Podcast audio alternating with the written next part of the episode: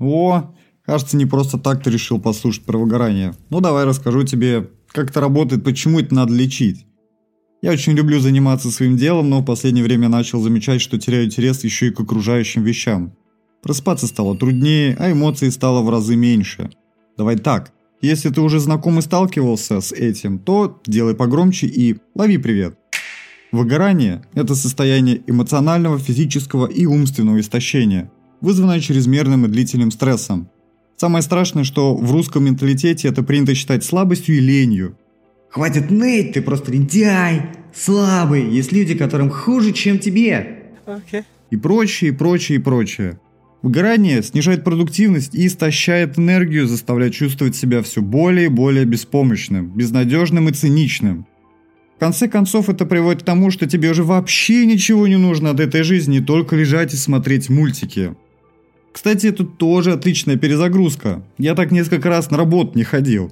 Алло, да, я сегодня заболел. У меня живот.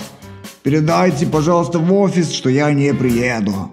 Это я так клиенту в 11 утра, кстати, сказал. А в тот месяц мне ЗП так и не выдали. Так поспать раньше хватало для ребута, но сейчас негативные последствия выгорания распространяются на дом, семью и друзей. Поспать до 11 уже не помогает, и, кажется, произошла потеря смысла. Делаешь вещи для галочки, а для кого? Зачем и почему тебя это вообще не волнует? Я вот это делаю, и что? А это сделаю, ну и чего с этого-то? Сейчас мы быстро пробежали по популярным причинам, но выгорание возникает не только из-за напряженной работы или слишком большого количества обязанностей. Выгоранию способствуют и другие факторы, в том числе образ жизни. На самом деле, то, чем ты занимаешься в свободное время, и то, как ты смотришь на этот мир, может сыграть такую же большую роль. И личностные черты могут способствовать выгоранию. Самый, скажем, позитивно распиаренный – это перфекционизм и его тенденции. Пойми, ничто никогда не бывает достаточно хорошо. Для меня это тоже тяжело понять. Я потратил несколько часов только на поиск материала для этого подкаста. В конечном итоге все равно будешь находить изъяны в своей работе, хотя другие даже не поймут, что это вообще изъян. Второе – это негативный взгляд на себя и на мир. Просто спроси себя, а зачем? От того, что ты негативишь на все вокруг, потому что кто-то не попадает под твои же стандарты, лучше не становится. Третье – это потребность контроля, нежелание давать делать твои же обязанности другим. Это очень выматывает от банального вытирания пыли на полке «А, ну потому что ты постоянно пропускаешь участки с пылью!» до полноценных задач на работе, особенно когда у тебя спрашивают «Помочь?» Ты отвечаешь «Нет, сам справлюсь». И последнее – это высокие достижения. Ставить слишком завышенные цели без разделения на этапы. Сегодня ты работаешь СММщиком, а завтра уже хочешь быть лидом разработки. И все. Цель такая далекая, но не знаешь, к чему подступиться. Раздели эту цель на более мелкие цели, и дело сдвинется. Давай кое-что попробуем. Начерти перед собой прямую горизонтальную линию. Слева – это ты сейчас. Маленький, но опытный человек.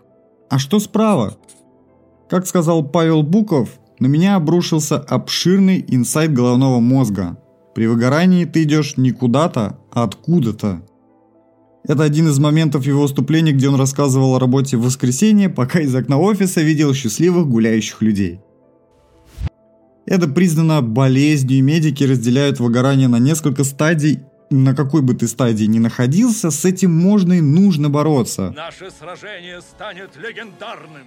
Для себя я выделил три пункта и обозвал это правило трех кнопок. Почему кнопок, об этом расскажет уже Гоша из будущего. Первая кнопка это, конечно, друзья. Для меня очень важно отвлечься от проблем, провести время с теми, кто дает положительные эмоции.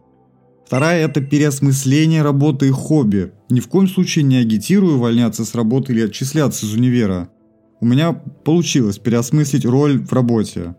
Вот, например, я беру на себя роли маркетолога в некоторых задачах, потому что мне это интересно. В хобби я забираю новое по чуть-чуть, как в курсах, шаг за шагом какое-то обновление. И я ненавижу уроки, где одна вода. Третье – это спорт питания. Спортом я, к сожалению, не так много занимаюсь, как самокопанием перед сном, но Три года назад я купил Декатлон велосипед взамен моей сыпящейся Лады девятки с надеждой ездить за город на велосипеде.